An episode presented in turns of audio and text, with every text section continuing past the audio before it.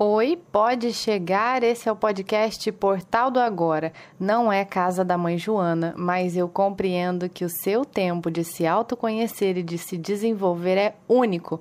Por isso, o Entre e Sai aqui está autorizado. O portal nunca fecha. Muito prazer, meu nome é Ana Soares, estou jornalista, artista e terapeuta integrativa. Te convido a conferir a apresentação completa deste podcast, o propósito dele e saber um pouco mais sobre mim no episódio zero.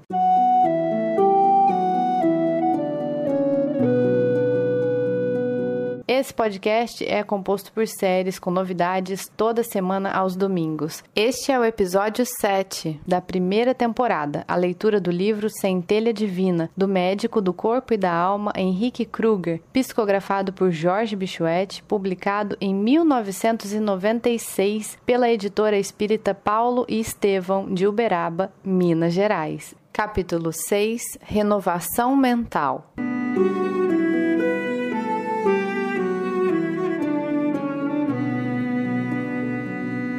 A ciência da saúde, nos limitados conhecimentos da humanidade, preconiza hoje a exteriorização dos pensamentos ocultos. Avalia que a repressão adoece e a hipocrisia anestesia as faculdades da alma.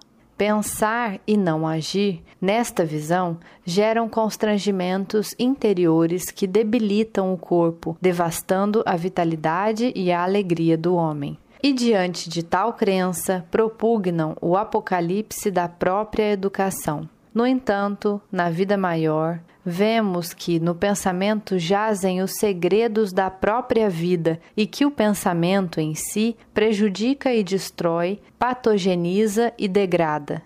Porém, se um pensamento negativo vira ação, o que ocorre não é a esperada catarse energética que libera o corpo dos efeitos deletérios deste perfil de pensamentos. Uma ação é um pensamento multiplicado que se potencializa por ampliar sua esfera de ação, transladando-se do mundo das imagens fluídicas e ganhando espaço no universo dos cinco sentidos.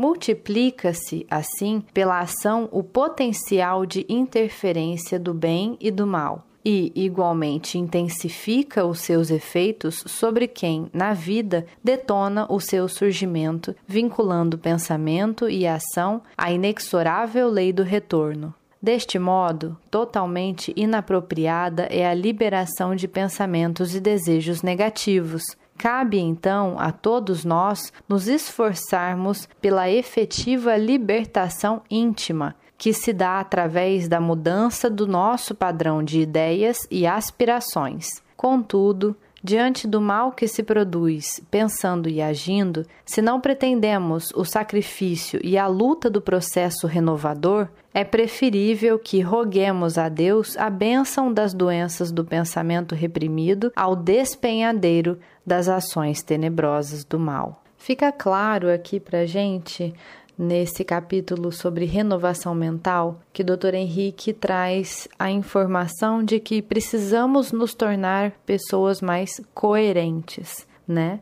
E compreender os nossos pensamentos negativos e não fazer com que eles se tornem ações negativas. Pensando nisso, eu trago aqui uma reflexão da filosofia yogi que diz, primeiro, que todos nós somos manifestação da consciência cósmica.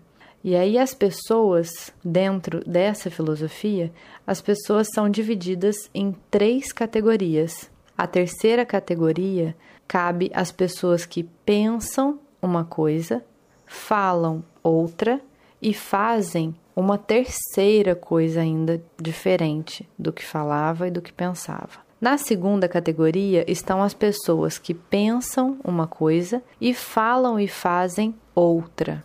Já a primeira categoria se refere a pessoas que pensam, falam e fazem a mesma coisa.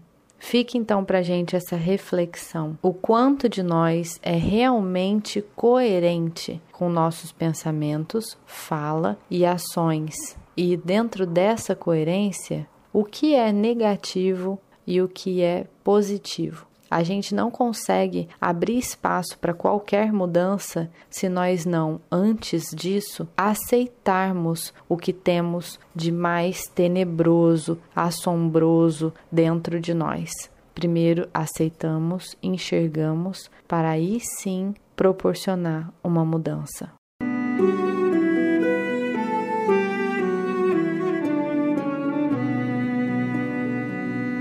Na semana que vem, falaremos sobre fluido cósmico. Se fez sentido para você ouvir, não deixe de compartilhar esse post com seus amigos profundos que se interessam também por esse tipo de conteúdo. No arroba Portal do Agora, pelo Instagram ou no site, você consegue acessar outros conteúdos com a mesma temática. Minha gratidão, com afeto, Ana.